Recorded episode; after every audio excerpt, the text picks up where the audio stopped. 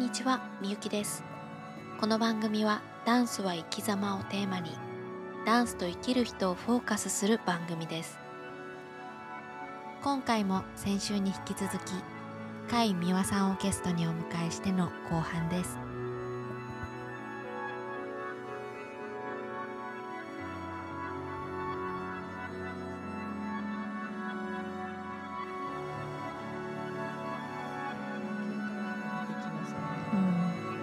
でさしじみちゃんってジャズも踊れるじゃない？すごくはい綺麗な姿勢してるんですよ。すっごい姿勢が良くて体のラインもポージングも上手と思いながらあの拝見してたんですけども なんでアニメーションをこう選んで？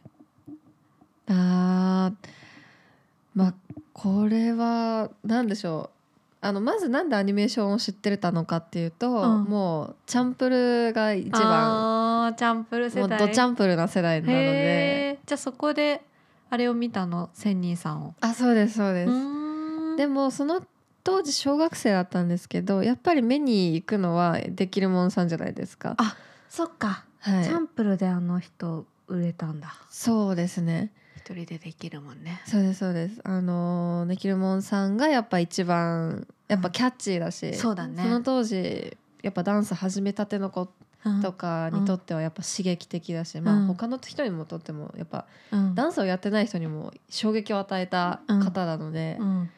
やっぱその人に目がいってたんですけど、うん。なんかその不思議なダンスっていうのはなんかちょいちょくちょくこの片隅にあってうん。面白いなと思ってて、でもなんかその抜きんでたことを自分がやりたいってその時はまだ意識的に思ってなかったんですよ。うんうん。でそもそもジャズダンスから入っててうん。ででも自分が辿ってきたものを見ると、ん。そのジャズを、まあ、13年間やってたんですけど、うん。でその合間にそのヒップホップを3年間と、まあ、ヒップホップというよりかはまあ何ですか？そのパンキングだったりロッキンとか、うん。そのハウスとかのそうのん。基礎とかフリースタイルですよね、うん。その世代のフリースタイルを習って、うん。で一通りちょっと分かってきた時に、うん。なんか自分がちゃんとダンサーとしてもうやっていこうっていう気持ちがもう幼い頃からあったのでこれはこれをやってても多分あの今までうん。もうねやってるジャンルをやってても多分皆さん見てもつまらないだろうな。人と同じことをしてても。してもつまらないしなんかもうちょっと面白いことをやりたいなって思ってた時に、まあ19歳頃ぐらいにうん。私が千人さんがその、えー、とアカデミーというか自分でうん。こう教える方に養成こう所養成所みたいなのを作ったんですね、うん。プレミアムレッスンっていうものを作ったんですけど、うん。でその時は私ちょっとまだ実は保育士のなるための資格をですね取るために専門学校通ってたので夜間の。で保育士なんだよね。そうなんですよ。保育士なんだよね、はい、白い髪の保育士ですね。でももうやってないですけど。いそっかそれを生きながら行ってたの？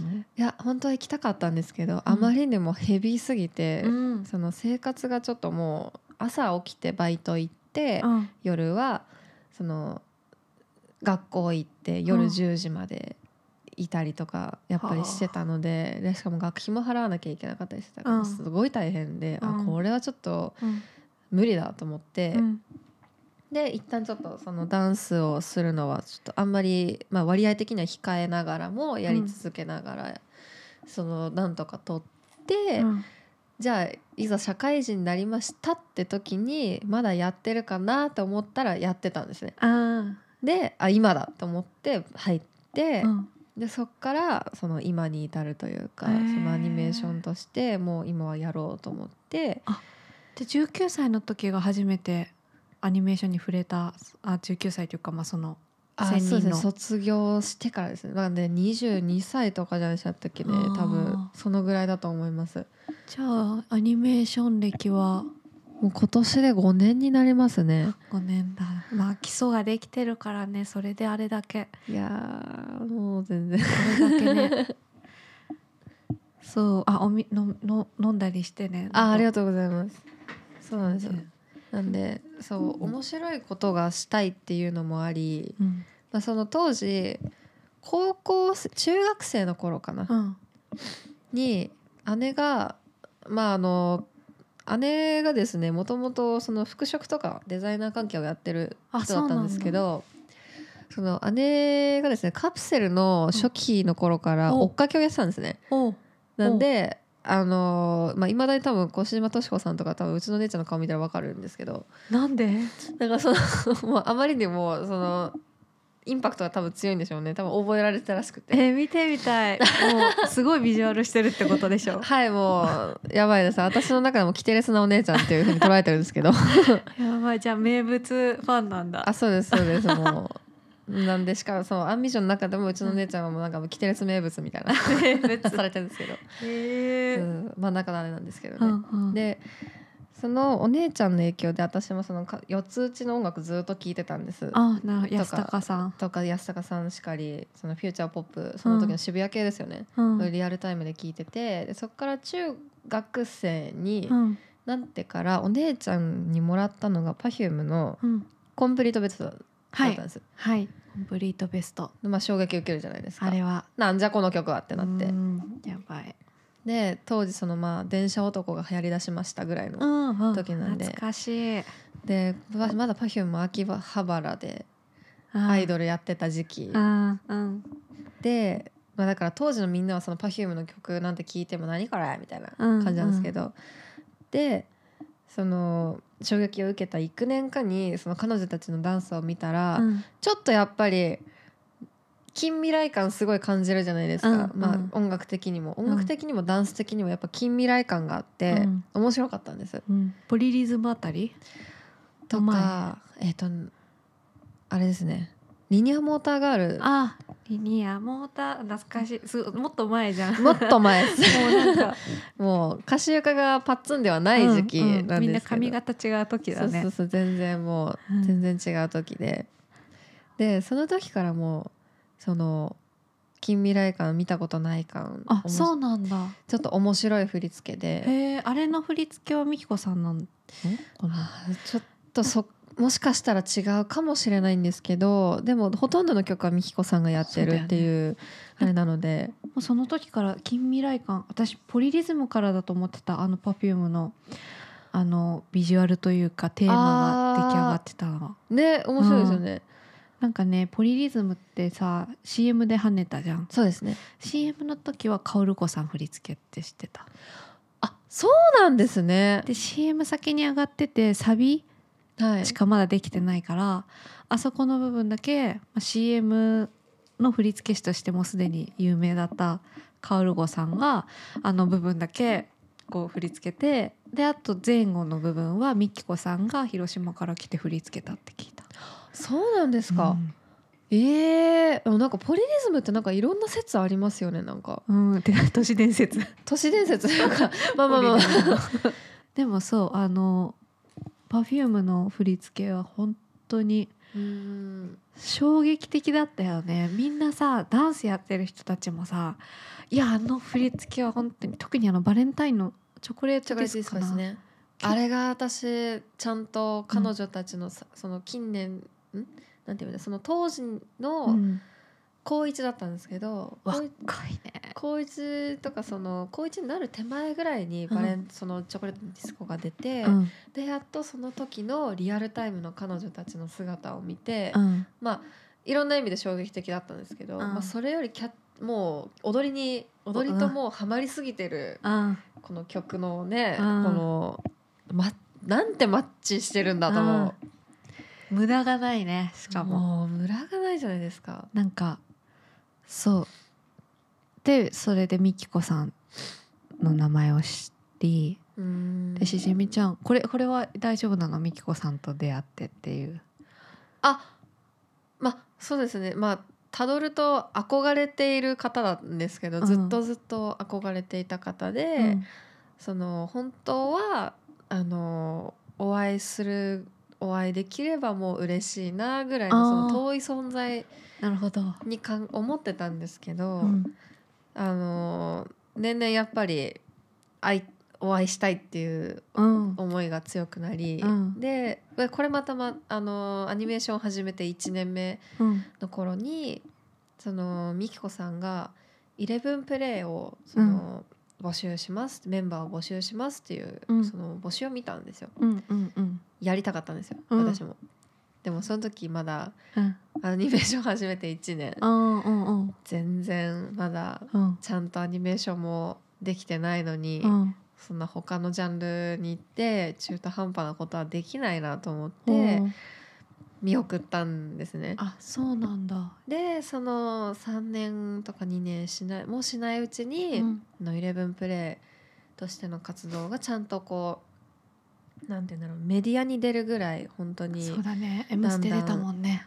もうだんだんこの舞台公演とやかしたかりやったり、うん。あのモザイクボーダーいろいろしかりやってね。あのやっていただいてたんですけどやっぱりそれを見てやっぱあー悔しいなって思う気持ちもありあーやっぱすごいなってうん。思い、うんででもなんかその自分のそのアニメーションとしてやってるうん。分のそのアイデンティティというかうん。その確立もちゃんとしたかったから、まだ私はここに行っちゃいけないと思って、うん。そのずっと我慢をしてて機会をうん。こう、あるあるかないかちょっと不安だったんですけどね。待ってたんですよ。うん。でその「イレブンプレイがその去年のし7月6月ぐらいだったかな、うん。でそこでそのまた「イレブンプレイ次期メンバーの募集を開始しますっていう風になってて、うん。今と思って。熱熱量。もうそ当時その時その締め切りが7月末ぐらいだったかな。でその時まだ私ロスにいてうん。でその大会の関係で行ってたんですけど、そこから送って、うん。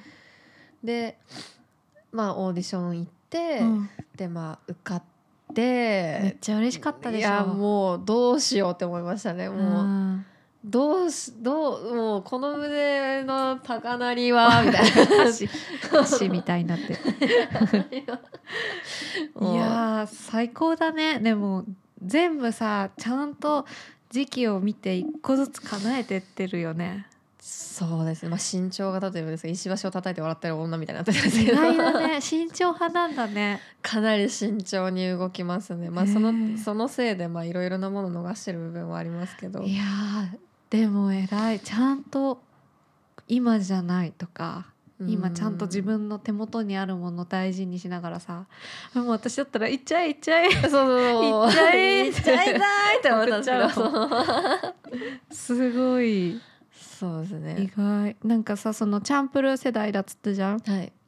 私はその前の1個前の2個前ぐらいかな「レイブ2001」っていう番組があって、なんかダンサーにやっぱ世代っていうのがあありますね。番組でね影響された。はい。でチャンプルがあってその次さ勘太郎さんがやった「ダンス・アット・ヒーロー」っていダンスヒーローうですね。はい。番組にさ出てるじゃん。出てない？あああ私はちょっとその時は出てないんですけどそうなんだ。そうです。その時あのまだ見てる側だったので。あそうなんだ。じゃあ本当に始めたのが？そのジャパニメーションとかが出たぐらいですね。ちょうどマイキーさんたちが出始めたぐらいです、そのあゲゲゲがちゃんあと表に出た時。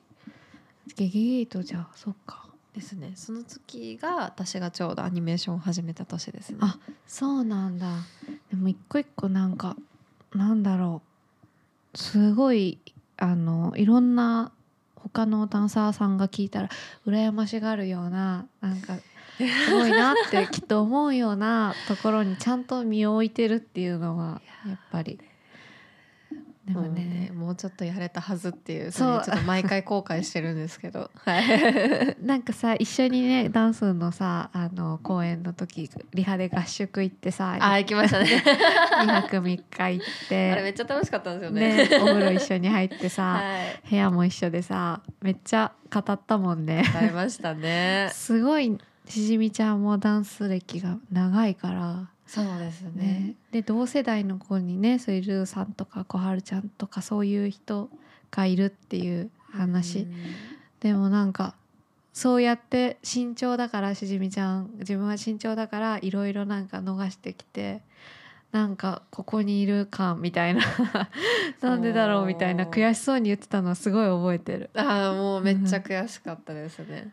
もうそれはなんて言ったんだいいんだろう。まあ当時の自分の性格上っていうのもあるんですけどまあ親が厳しかったんですね。うんで、親は厳しいからそのダンス教室もその自分の住んでるところの近くじゃないと行かせてもらえなかったりっていう状況だったんでうん。もう本当にできる範囲内の最大限でしかできなくて。うん。だからその普通だったらみんなダンスコンテストとかダンスのイベントとかうん。めっちゃ出まくれるじゃないですか今チームだったら。組んで、チーム組んでとか。うん。そういう世代じゃなかったんですね私の世代っていうのは。もうそのやってる教室の世界も小さくてうん。規模も。でやるとしたら本当に発表会っていううん。その大ホールを借りてはいい。ろんな教室の人たちが集まってで出し合って開催する発表会だったんでもうそこでしか唯一他のダンスのうん。スクールの色だったり、うん。そのダンスのジャンルだったりうん。しか見れないかったわけですよ私の世代、うん。私の世代っていうか私のその環境っていうのが、がもうもしくはチャンプル、うん。オンリー。テレビで見るものだ。本当に画面の世界っうん。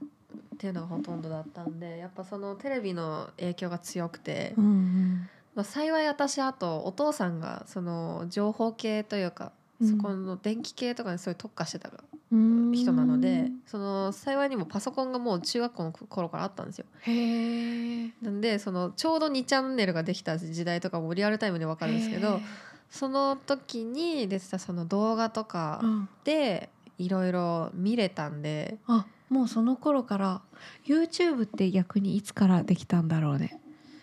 あそこ分かんないですね、うん気づいたら見てたよね。見てましたねでもミクシーがうちらが懐かしいしょうがないミクシー知らないでしょ今の方 今の子たちはね。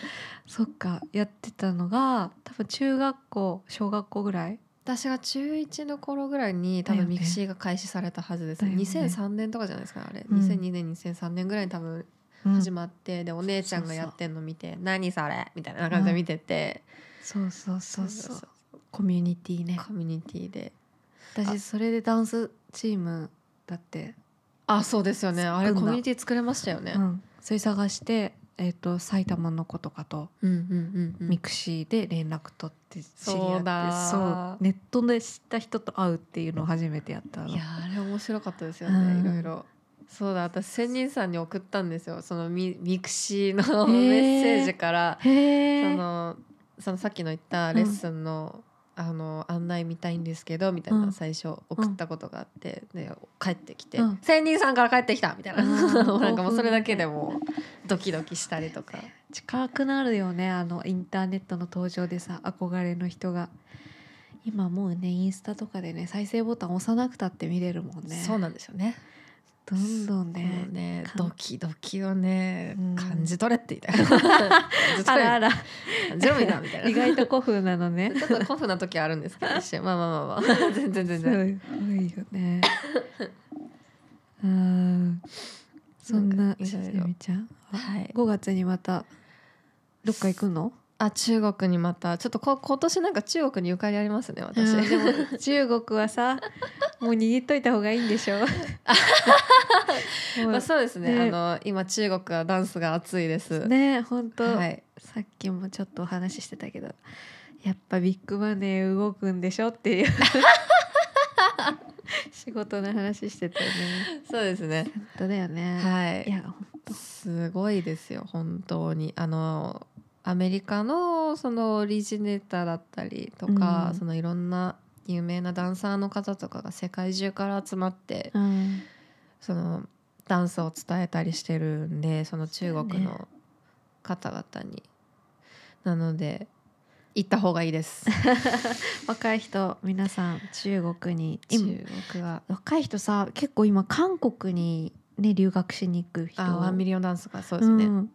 多いけどまた中国もありだよねそしたらこれから。名前を広めるとかイベントに出たりして。そうですね。中国の方とそのつながりたい方は絶対行った方がいいうんと思いますし、その中国の今を知るのもすごいいい機会だと思います、うん。本当に。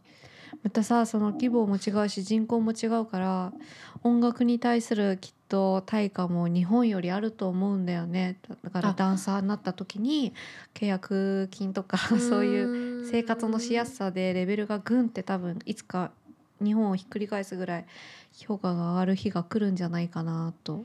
思います。日本は恵まれてるけどうんなかなかねダンスに対してちょっとこううん対価が得られにくいっていうか時間がかかるからそうですうね。んそううそうそう、ん特に感じるな。で海外で名前挙げちゃうとさ結構さすぐだからね中国でそうですねダンス。コンテスト勝ち取ったとかはい。アポロシアターに立ったとか、そうですね。結構すぐだもんね、はい。そうすると生徒も集まりやすいし日本でも仕事しやすくなるから、どんどんどんね行った方がいいねやっぱり、そうですね。うん。なんかもうまあ自分個人で言うと、うん。本当にそれを目指した方がいいしあの、まあ、もちろん私もそれを視野に入れていかなきゃいけないんですけど、うん。その今チームでやってるそのアニメそのアンビジョンのスタイルがその元来というかまあいろいろアニメーションの捉え方はあると思うんですけど、うん。みんながそのメジャーにこう知っているアニメーションのスタイルとはちょっと違ううん、ものを少しそのリーダーの、まあ、現代なんですけど現代さんなんだはい、の方が目指してるものは、まあ、そこはそこでこっちはこっちでっていろいろ多分分けてるとは思うんですけど、うん。ちょっとやっぱ、あのーまた違うダンスの文化を作ろうとしている感じが、まあ、見受けられるだけなんですけど。見受けられる。見受けられるって私は何なんだろう。人ごと何なんだろうか私は。いやそんなわけでないですね、うん。そのみんなで作ったり、まあ、彼が考えたりするんですけど、まあ、そこのその場はすごい大切で自分にとっても、うんやっぱり。そうだよね。死ぬほど深夜練してるもんね、死ぬほどしてますね今。そのためでしょ？そのためにやってるんでしょ？まあまあまあまあまあ楽しいしね。そのために変なゲームとかやってるんでしょ？本当ですよ。もうマジサイコパスっすよ本当に。い え私ここのアンビジョンはケイシーさんとしじみちゃんしか知らないけど。やこもう。の二人だけでも十分変人だからさ。やべえなと思って。やばいですね。もう。いつか見たい前は本当にあの17人最大人数17人の時があったんですけど、はあ。まあ、その時はもう収集がつかなかったですね。自由すぎて。みんな自由すぎるしそのちょうど私たちのチームの年代がちょ下が18上が32とかも階段だったんですよ全員。うんでもすごいじゃないですか。うんなのにあのー上が全くこう威張る、まあ、いい意味でですよ、うんいい意味で威張る人じゃない、うん。まあ、悪く言えばほわほわしたはいはいはい。なんて言えばいいんだろう。嵐でいう大野くんタあイプね。そうそうそうそういうタイプが多くてですね、うん。なぜか上がいじられるという傾向があり、うんうんでもそれっていいリーダーなんだよ、あねそういうことですね、そうそうみんなが頑張るっていう、そうですそうです、うんうん、あすごい、いいね。つかなかったんでちょっと大変でしたけど。いいね。でもキャラクターも魅力的だからちょっとぜひぜひいろんな人に見てもらって。そうですね。まあもうちょっとじ技術面的な意味でももっと頑張らないといけないと思うんで私たちは、うん今そこをちょっと課題にやりながら。じゃあししばらくしじみちゃんの軸はそのアンビジョンでの活動がそうですで、ね。まあアンビジョンのあのおかげで見れた世界もあるし、うんうん。その自分が見てきた価値観も変わったりしたので、うん。そこは感謝しつつ、うんまあ、それをちゃんと還元できるようにうん。うん、貢献しつつ自分の活動を頑張んなきゃなってすごく思ってます、今は。ひゃー。でっかいこと言った。ひゃー言っとこう 言っとこ怖い怖い怖い。ういやどんどん言った方がいいって言いたいこと。そうですね。そう会いたい人も全部言って。会いたい人ですか？今会いたい人ですか、うん。久保田正孝です。あーアニメーションやるしね。はい。あもうこれははっきり言いましょう。久保田正孝さんです。そうなんだ、はいへえあの方あの最初多分バラエティ番組見てた時本当にコミュ障がもう全面的に出てた方なんですけど、うん。今ちゃんやっぱりちゃんとなんか慣れてきたのかな、うん。何を言ってんだ？何上から目線これ？全然違う、ねじゃあそういうことじゃない。ですそれを言いたかったわけだよね。あのそうそうなんですよ。うんうん。時々垣間見れるうん。アニメーションやってる人の独特のその変態さってあるじゃないですか。言うよね、はい。それアニメーションやってる人変態だって、同じ匂いがするんですね。あ久保田さんから。全く。確かに。いやあの方はちょっとなんだろう人はストイックっていう表現の仕方してるけどそうじゃない。そうですね。変態。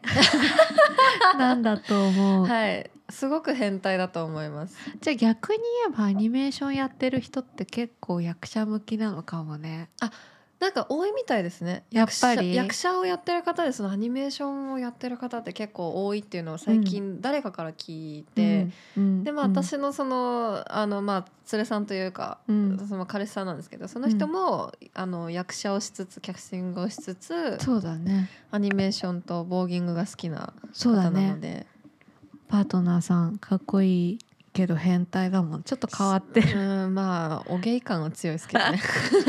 すごい変わってるなって思う。魅力的なこ意味なんだけど、い。ろんな意味で面白いですね、うん。彼は。すそんな彼も見れるしじみちゃんのインスタグラムがあるので。あれ私映しましたっけ？ストーリーとかさあたまにさたまに。一緒に出かけたらそうですね。そんぐらいに言いますね。いやいいね。ラブラブだよね。なんかほっこりしちゃうんだよ見てると。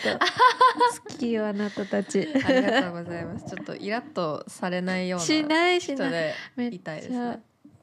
すごいいいカップルだなって思ありうがとうございます。大事だよねそこも、そうですね、うん支えインスタとかリンクしても平気であ全然大丈夫です。うんぜひぜひぜひぜひ、はなんか YouTube のしじみちゃんが踊ってる動画とかい。リンクしておきますのではい、ぜひぜひ皆さんもご覧になってください。はい、ぜひよろしくお願いします。じゃあ今日のゲストはしじみちゃんこと甲斐美和さんでした、はい。ありがとうございました。ありがとうございました。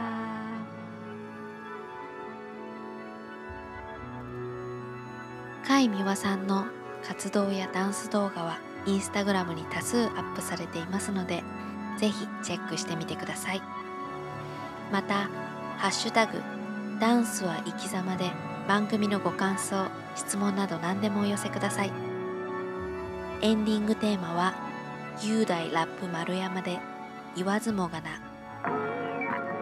この番組は Make the Future with You ダンサーキャスティングの FTU の提供でお送りしました。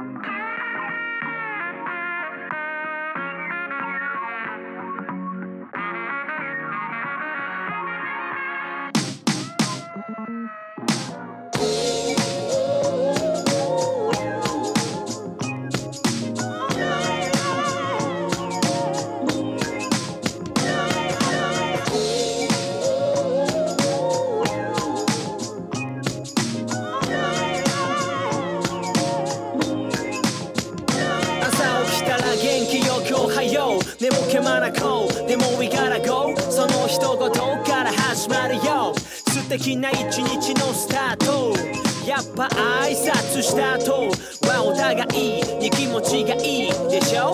媚びを売れって言ってんじゃない。ペコペコして握手なんてうざい。たまに返事もできない。ような大人たちもいるけどそんな人たちにいちいち腹を立ててムカムカしても損するだけ。無視する人ごと無視しちゃおう。思いですがすがしい毎日送りたいって思うなら自分から朝起きたらおはよう。昼あったらこんちは。夜眠る前におやすみ。ちゃんと言える人が好き。助けてもらったらありがとう。悪いと思ったらごめんね。ちゃんと言える人になりましょう。大切なコミュニケーション。今の時代。一人一台。暗い